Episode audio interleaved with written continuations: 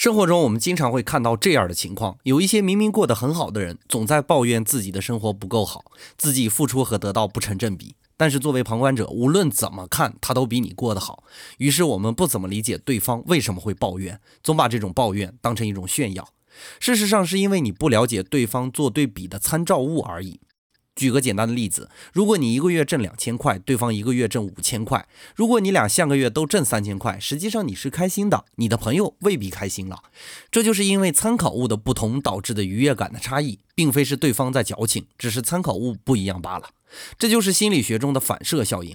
我们的幸福感往往是参考点决定的，所以当你欲求不满的时候，不妨试试这样的方法，看看那些更低的参考点，或者要你换个思路思考，还能比现在更差吗？只要努力就是在进步嘛。反射效应，你学会了吗？